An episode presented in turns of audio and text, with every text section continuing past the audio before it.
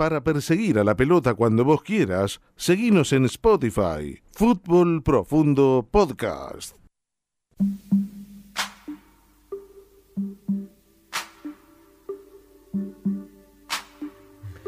Nuestro fútbol profundo de los sábados, este espacio que mm, protegemos porque aquí podemos expresar muchos de nuestros sentimientos y nos alegra generar lo mismo en las personas que mm, nos están escuchando. Tiene un aporte literario que nosotros valoramos muchísimo.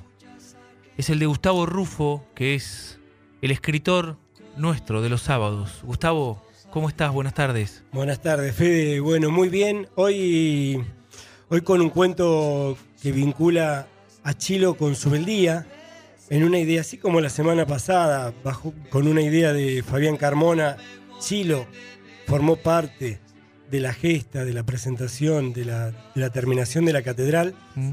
Hoy Chilo González le va a dar unos consejos a su beldía. Eso fue una idea de Federico Bondurán.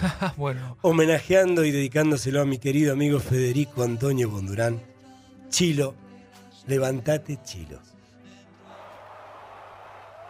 Despertate Chilo.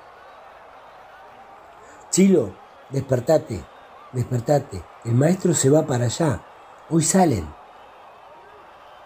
Despertate, Chilo. Chilo, despertate. Despertate, carajo. Así fue como Berta despertó a Chilo aquel 15 de octubre de 1968. El día, el día previo a que Estudiantes de La Plata juegue la final del mundo. Contra el Manchester United, allá, en Inglaterra. Todos sabemos que el partido terminó 1 a 1 y que Estudiantes se consagró campeón, que había ganado 1 a 0 en la bombonera.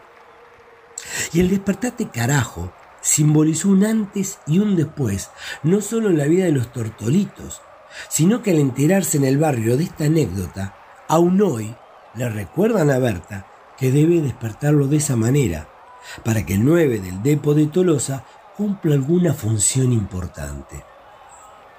Chilo se levantó y ni siquiera se miró al espejo. Tampoco se lavó la cara y se subió al carro cartonero de Dumbo y fue directo al country.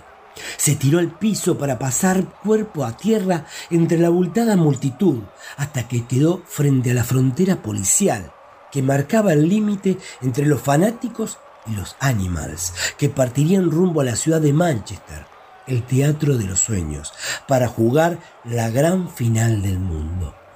Giró 180 grados sobre su hombro, miró la inmensa multitud de cabezas que se perdían en un solo grito de aliento, volvió su mirada hacia el frente, se entrometió entre jugadores y cuerpo técnico, abrazó a un narigón y a un presidente constructor, pero no se detuvo en el fanatismo, sí en la responsabilidad de transmitir un mensaje.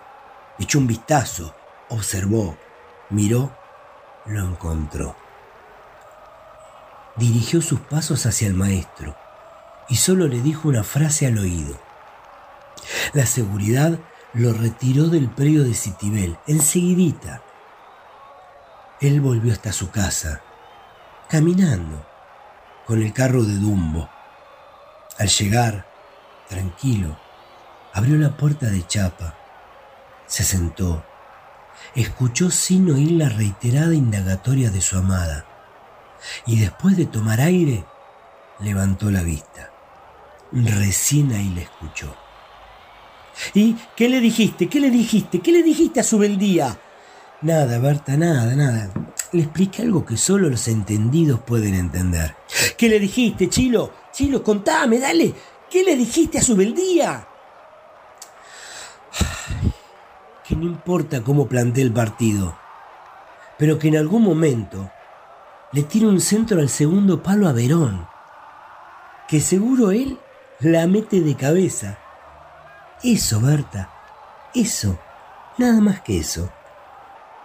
Barrio contra barrio. Nación contra nación. Fútbol profundo.